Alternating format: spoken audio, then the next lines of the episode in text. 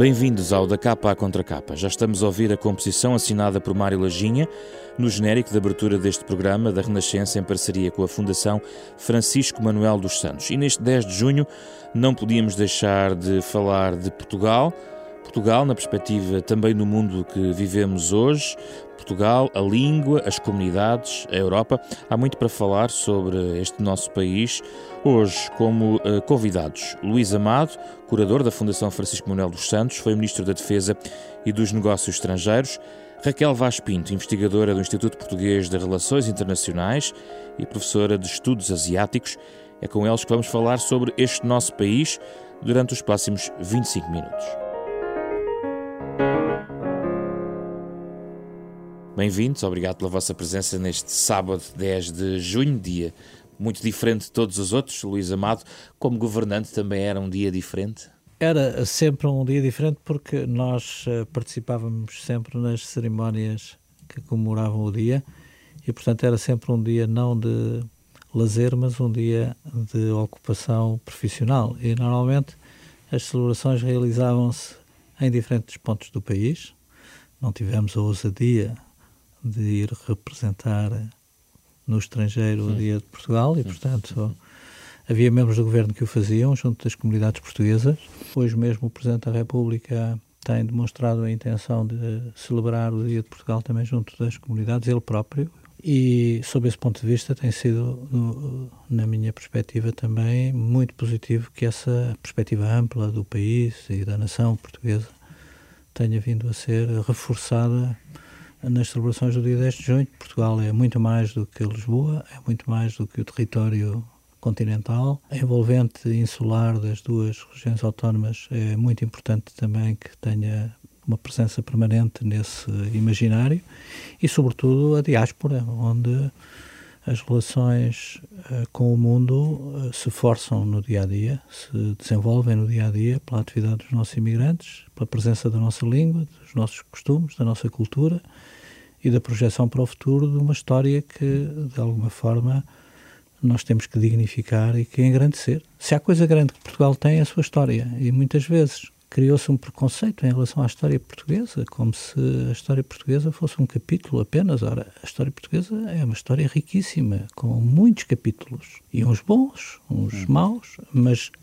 o engrandecimento da história portuguesa, a sua cerimónia formal mesmo, como envolvente do Estado nesse cerimonial é absolutamente decisiva para reforçar a identidade de uma nação com as aspirações portuguesas. Raquel Vaz Pinto, em 2017 uh, eh, é relativamente fácil, este, este, ano em particular, celebrar Portugal. Uh, mas como dizia Luís Amado, nem sempre foi assim, embora eu aqui talvez distinga celebrar Portugal de celebrar a história de Portugal, talvez estes uhum. planos às vezes tenham misturado ou não. Como é que vê hoje Portugal em 2017?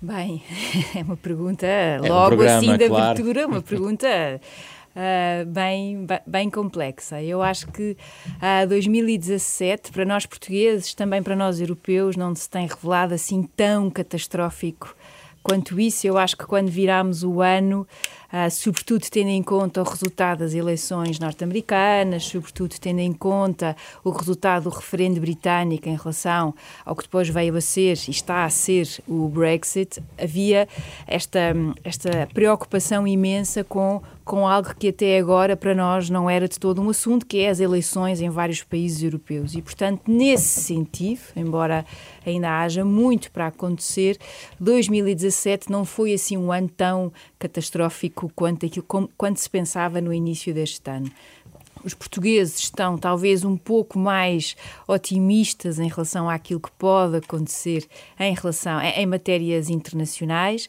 mas ainda assim, voltando aqui à questão que foi levantada sobre a história, eu, eu não posso concordar mais. Nós nunca pensamos muito nisto, mas sobretudo quando olhamos para um mundo com convulsões em mudança, fragmentações, enorme violência étnica ou religiosa, nós muitas vezes não nos lembramos que para nós portugueses a questão a questão da nação é uma não questão. E essa é talvez uma das nossas mais-valias, ou seja, do ponto de vista da nação, do ponto de vista das nossas fronteiras, com um ou outro aspecto que pode ou não ser uh, questionado, acho que Olivença, muito honestamente, não é de toda uma questão hoje em dia, mas quando, por exemplo, comparamos as fronteiras de Portugal, a estabilidade dessas fronteiras, o, ser um não assunto, com, por exemplo, as fronteiras, que é um exercício que eu faço muito com os meus alunos, as fronteiras da Europa de Leste ou da Europa Central, ao longo da história, é de facto extraordinário. Nós temos essa ter fronteiras estáveis e não ter questões sérias de integração, questões sérias do ponto de vista da nação, é, uh, para nós portugueses, são duas mais-valias que nós temos e que nós muitas vezes não pensamos muito nelas. Também é fruto de uma história rica, imensa. Portugal é um Estado-nação há muitos séculos e que eu acho que deve ser de facto valorizado Obviamente com a ressalva que, aliás, o Luís Amado já tinha feito, de que isso, muita história não quer dizer necessariamente toda ela positiva ou toda ela excelente. E hoje, hoje, em dia tem-se falado até de algumas páginas negras da história de Portugal. Claro que sim, claro que sim, e, e é, bom que, e, e é bom que façamos isso. De facto, o caso português é um caso singular hoje. Nós olhamos uh, para o Reino Unido, para a França, para a Espanha, e é fácil perceber o que nos distingue hoje do ponto de vista, sobretudo, da coesão, da identidade da estabilidade da nação. Enquanto e podemos trans transportar isso e transmitir isso como um dado positivo para a própria Europa?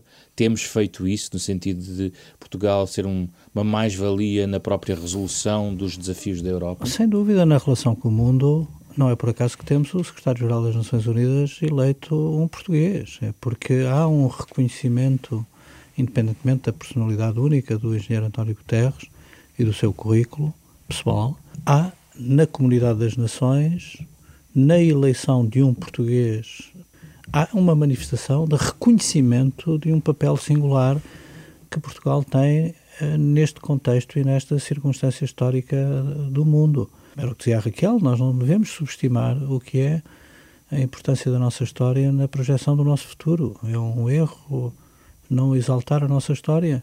Eh, independentemente eh, de como todos os povos com histórias intensas e com profundidade geopolítica terem fases eh, mais negativas ou mais críticas. Mas neste momento da nossa história, não como nos séculos anteriores, com, com guerras, uh, e isso talvez seja essencial para a projeção da imagem de Portugal como um país da paz, face a outros uh, que, que, estão mais envolvidos nas guerras por várias razões, uh, quer dizer, comparando com outras nações, inclusive que tiveram também um, um grande império colonial, uhum. a, a, questão é distinta. Aliás, a, a, Raquel que escreveu o livro que, que, também aqui sublinhamos, que é Os Portugueses e o Mundo, editado pela Fundação Francisco Manuel dos Santos, também sublinha, a, a dado passo também, a popularidade que a ONU tem para os próprios portugueses, Sim, não é? Como um espaço uh, onde os portugueses se revêem, não é? Para países que não são grandes potências, as organizações multilaterais são extremamente importantes. São fóruns onde estes países uh, se podem expressar, onde se podem coligar.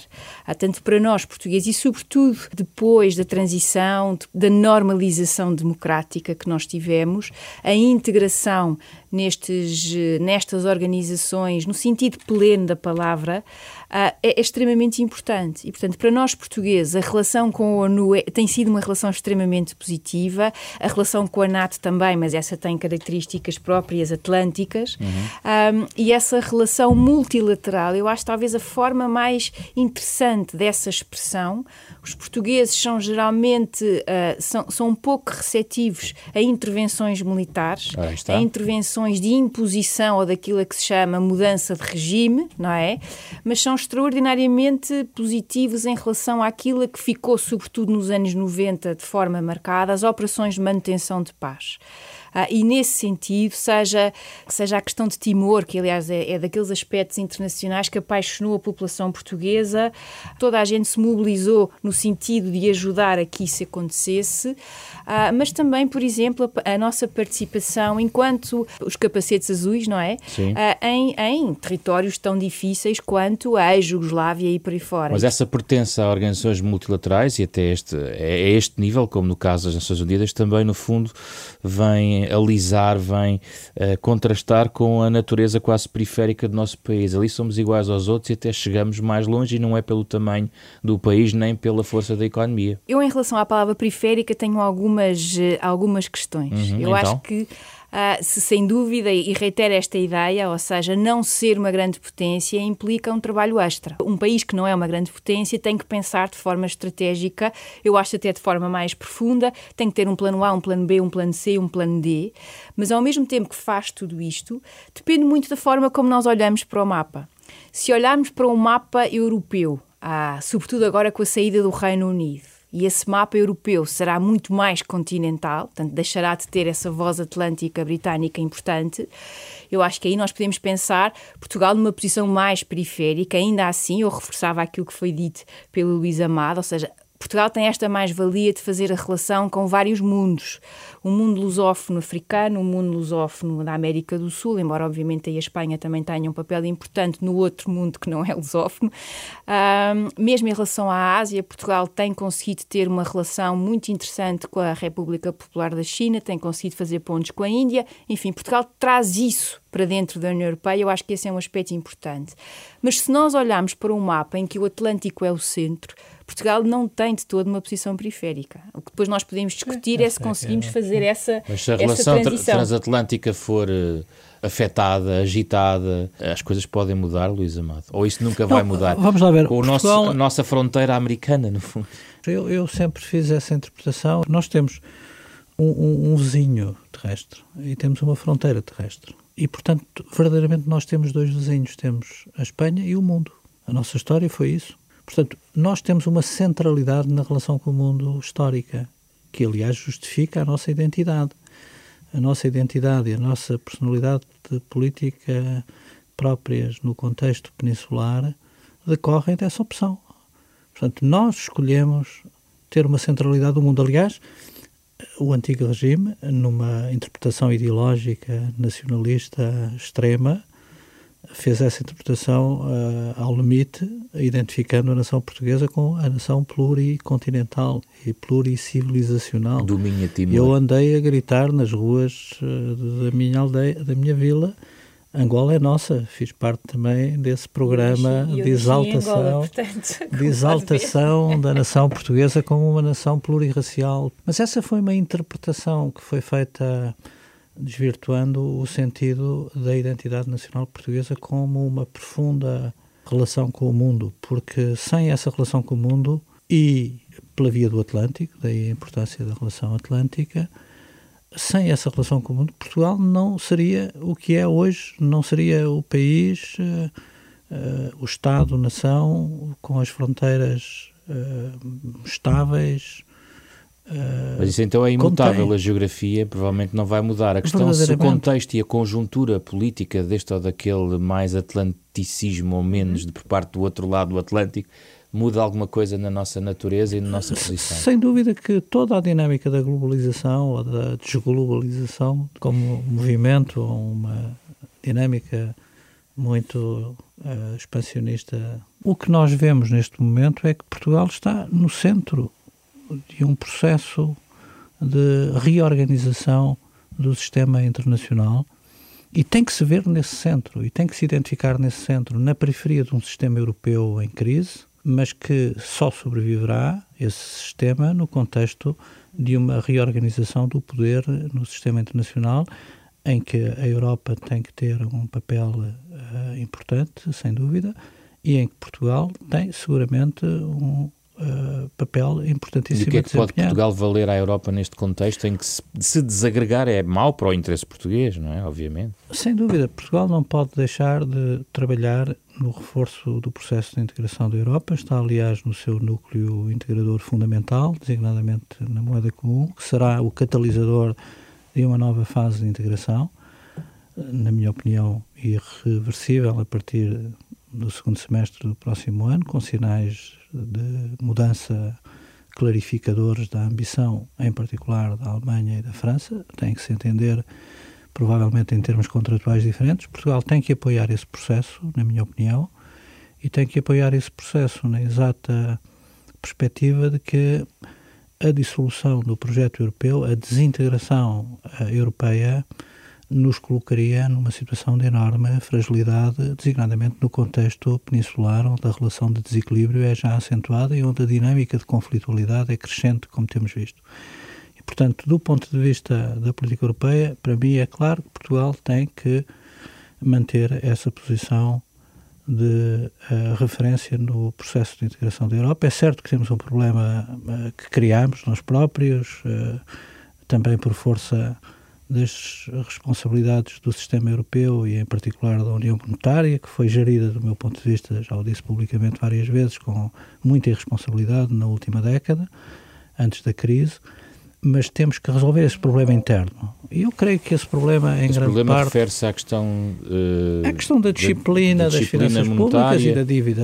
Um país endividado com, como está Portugal é um país limitado na sua liberdade de manobra e de ação estratégica e política e, portanto, é óbvio, Portugal só tem se resolve que... na escala europeia, na sua opinião? Só se resolve na escala europeia e só se resolve na escala europeia na exata medida em que o possamos resolver na escala uh, nacional, designadamente a gestão das finanças públicas, da gestão orçamental. A experiência deste governo foi muito eloquente, porque associando ao projeto eh, de estabilidade governativa duas forças políticas hostis ao euro a garantia de que as metas relativamente ao cumprimento do déficit e da dívida foram uh, bem sucedidas até agora, é um elemento que reforça a confiança e a expectativa positiva em relação ao futuro do país. Portanto, esse passo está dado. Creio que não tem este governo condições para recuar nessa ambição de manter um conjunto de compromissos com as instituições europeias que reforçam a credibilidade do país e a reputação do país do ponto de vista orçamental.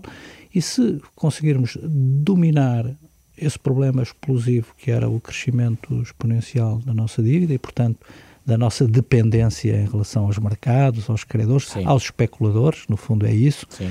Nós estamos em condições de facilitar o processo de harmonização do diálogo interno europeu e, sobretudo, da sua inserção. A inserção da Europa, se nós olharmos hoje, a Europa está uh, rodeada de uma fronteira em chamas, em labareda, e muito por responsabilidade de decisões políticas europeias uh, erradas. E Portugal pode desempenhar, eh, na sua ação política, na sua ação estratégica, da relação com diferentes culturas e civilizações do mundo, eh, cá está, o capital da sua história em seu benefício. Portugal pode ser um ator importante nesta década de uh, reorganização do espaço europeu. Raquel, o que, o, que, o que é que Portugal fez de bem ou de mal uh, na forma como, enfim, esteve no lançamento e é de facto uma espécie de figura central da CPLP, criada em 1996. É um espaço da língua, a língua também era um, algo que eu gostava de falar aqui, mas é um espaço que também cada vez mais visto no ponto de vista económico. Até no seu livro, na altura, este livro é de 2014, a, a, a, lança ali umas farpas em relação à questão da, da entrada da Guiné Equatorial. Sim. Eu acho que a CPLP foi para nós portugueses extremamente importante neste sentido, porque implicou a normalização das nossas relações uh, diplomáticas, políticas e depois mais tarde, obviamente, económicas, uh, com estes países, uh, alguns dos quais com memórias recentes e memórias muito amargas daquilo que foi a guerra colonial, daquilo que foi até o próprio processo de descolonização. E essa normalização já terminou, na sua perspectiva? Ah, olha, é, eu acho que é sempre difícil de fazer essa avaliação. Eu acho que essa, essa normalização é talvez mais difícil, por exemplo, com, com países como, por exemplo, Angola. Eu acho que Angola, que surge muito nas notícias e que há de facto um maior, por vezes, uma maior sensibilidade, vamos dizer isto assim, em relação àquilo que são algumas notícias ou algumas ações por parte de, por parte de Portugal. Eu acho que essa talvez seja a relação mais complexa, por, por, uma série de razões que têm a ver com a história recente, que têm a ver com as tais memórias difíceis, seja da guerra colonial, quer também depois do próprio processo e da forma como a guerra civil em Angola foi uma guerra muito difícil, uh, muito, muito sangrenta, não é? claro, os aspectos relacionados com o regime político. Portanto, essa é talvez de uma relação difícil, mas mesmo a nossa relação com o Brasil também é ela própria uma relação, eu acho, eh, parece que é difícil de a normalizar ou de a, ou de a colocar numa, numa perspectiva, eu diria, mais normalizada. E o que é que falta fazer na CPLP? É a dimensão económica, aprofundamento da questão cultural, desse laço de identidade? Ao contrário de outras, de outras comunidades similares, uh, justamente porque há essa memória, e sobretudo algum deste, alguns destes países, há essa memória histórica ainda talvez um pouco difícil de digerir, uh, mas eu acho que ela tem feito o seu caminho. Uh, Começou-se com a questão da língua, obviamente, a questão da lusofonia, mas, por exemplo, eu acho que o aspecto económico, o aspecto dos negócios, se quiser, ou daquilo que pode ser útil, seja à comunidade de negócios eh, portuguesa, seja à comunidade de negócios de alguns destes países, pode ser, aliás, eu acho, uma daquelas pontes que pode ser muito mais trabalhada, como é, por exemplo, em relação à Commonwealth ou em relação a outras comunidades. Uh, acho que não devemos menosprezar ou subestimar o valor dessa, dessa ponte, porque uh, em alguns destes países, por exemplo, uh, o fator português, seja, por exemplo, como intermediário, ou seja, com outros investidores, sejam investidores chineses ou outros países, um, este fator é um fator importante e, é, e é, há de facto um entendimento, uma forma de trabalhar, uma forma de estar, uma presença, lá está, com altos e baixos, com até alguns estereótipos Uh, mas que de facto ela, ela, ela tem um valor em si mesmo. Ao contrário, por exemplo, de alguns que chegaram, entre aspas, há pouco tempo a alguns destes territórios, e acho que nessa vertente, se quiser, mais económica, uh, pode haver aqui muita margem de manobra para dar maior um, maior, maior força à CPLP, uhum. mas a CPLP funciona também eh, tanto quanto os outros países que não Portugal queiram que ela funcione. Luís Amado, neste dia de Portugal, dia de Camões, tem-se feito tudo o que se podia fazer para, na, na questão da língua portuguesa, porque é um debate que é completamente contaminado pela questão do acordo ortográfico há mais do que, do que isso na questão da língua portuguesa, neste espaço de, dos falantes de língua portuguesa. Sim, eu acho que a questão do acordo é, eu não diria um fé diver, porque essa expressão ficou sempre muito carregada. Se é fé diver, há muita gente que vai começar a ficar irritada não, ao ouvir o programa. Eu acho que é, mas acho que é um, um aspecto menor da, da importância que a língua tem uh, para a afirmação das identidades dos países que a utilizam como língua oficial é um debate que, do meu ponto de vista, tem muito pouco sentido, porque acho que a língua se desenvolve, tem a sua dinâmica própria. E tem-se desenvolvido tem para além dessa matéria. Sem dúvida, é a língua que mais se desenvolve no Hemisfério Sul, por força, sem dúvida, do Brasil, mas também por força do crescimento muito grande que tem, quer a demografia de Angola, quer a demografia de Moçambique. E Portugal tem ganho com isso? Sem dúvida. Portugal, aliás, do meu ponto de vista, nesta excitação estratégica que a crise de integração na Europa suscitou, abriu no país, eh, não tem, do meu ponto de vista, valorizado bem a relação com o espaço de língua portuguesa e com a comunidade dos países de língua portuguesa. O nosso desafio neste momento, como o desafio da Europa, é como é que nos vamos inserir na globalização. Eh, há uma crise, que é também uma crise da globalização, há um compasso de espera Há acordos comerciais que vão ter que ser revistos, estão a ser revistos, precisamente porque as condições e os termos de troca foram excessivamente generosos, eventualmente, por parte das economias desenvolvidas em relação às economias emergentes, depois do fim da Guerra Fria e desse extraordinário acontecimento geoestratégico que foi uh, o fim da União Soviética e o fim do comunismo, uh, enquanto ideologia mobilizadora do mundo. E esse e, ajustamento, portanto, esse ajustamento, é que, é que vai ser feito? Esse ajustamento está a ser feito, vai ser feito com muita tensão, com muito conflito, com algumas guerras, com algum perigo do ponto de vista da estabilidade do sistema internacional, mas esse ajustamento está em processo neste momento. O mundo multipolar que está a nascer tem em toda a sua genética uma marca da história de Portugal na relação com esses espaços. E, portanto, a, a, plataforma da CPLP é uma plataforma para a inserção na globalização. Nós tivemos muito obcecados pela integração europeia, como se percebe. Pelo, era a única hipótese. Era a única alternativa que tínhamos e fizemos-lo com sucesso e com um grande compromisso nacional, envolvendo as elites dos diferentes partidos nesse processo durante décadas num compromisso sistemático e permanente. Tivemos algumas crises de percurso, mas o que é um facto é que o país hoje tem uma forte identidade europeia, a sociedade portuguesa é uma sociedade e que agora, se revê no projeto europeu. Mas nós temos que perceber que, como a Europa tem que perceber, que o mundo está uh, em mudança rápida e que há uma transformação uh, na relação de forças entre as diferentes culturas, as diferentes civilizações, as diferentes economias regionais e que nesse processo Portugal tem, como poucos Estados da Europa e do mundo, tem esta plataforma que tem que gerir com mais uh, acutilância do ponto de vista dos seus interesses e não apenas dos seus valores e dos seus princípios. Portugal pode ter um papel, terá seguramente um papel tanto mais eficiente e capaz nesse processo, quanto mais bem for capaz de gerir a sua relação com o espaço de língua portuguesa e com a comunidade formal, institucional, que é hoje a CPLP.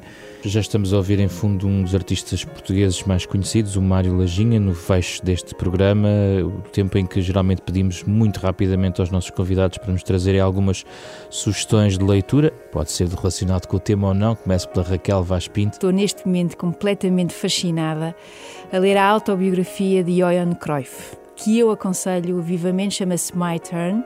A autobiografia foi publicada pouco tempo depois dele morrer.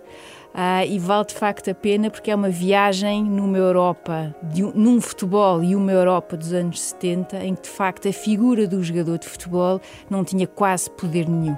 E fazendo também um bocadinho aqui a relação com aquilo que nós temos estado a dizer, se há elemento de soft power se há uh, aspecto que nos, que, nos, que nos traz uma imagem positiva no mundo, eu já perdi é a conta ao número de vezes em que os conhecimentos futebolísticos e o facto de eu ser portuguesa uh, me ajudou imenso em aeroportos, em várias e situações. E eu acho que o Ministro dos Negócios Estrangeiros já deve ter passado muito por esta experiência. O, o futebol é, provavelmente, do ponto de vista económico, o setor mais competitivo da economia portuguesa. E já desbloqueou conversas mais, difíceis, se calhar, começar para falar em qualquer parte do mundo. Eu ontem vim do Bahrein, o tema, para além do Qatar, era de facto o Ronaldo e a vitória sobre o Real Madrid, a vitória do Real Madrid sobre a Juventus.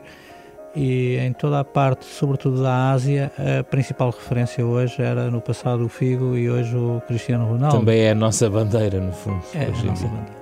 E que sugestão traz? Eu, eu, sugeria, para além do livro da Raquel Vaz Pinto, para o 10 de junho, no momento de reflexão sobre a identidade nacional, o livro do José Manuel Sobral, que também foi publicado recentemente. Portugal e os portugueses, uma identidade nacional. Manuel dos Santos, acho que estamos num momento em que precisamos de revisitar os pressupostos da identidade. Esta crise também é uma crise que tem as identidades em termos mundiais, as identidades como alavanca de eh, dinamização das relações entre os povos e entre as sociedades e, eventualmente, se querem perceber melhor o que se está a passar no capitalismo mundial, eu aconselho vivamente um livro do antigo governador do Banco Central inglês, Mervyn King, que publicou um livro de uh, perturbante crítica sobre a evolução do sistema capitalista nas últimas décadas, chama-se O Fim da Alquimia, não sei se estará já traduzido em português. Muito obrigado, Luís Amado, Raquel Vaz Pinto, foi o programa desta semana dedicado a Portugal e os portugueses. Na próxima semana, o da capa contra capa, que fala também de livros, não pode deixar de os trazer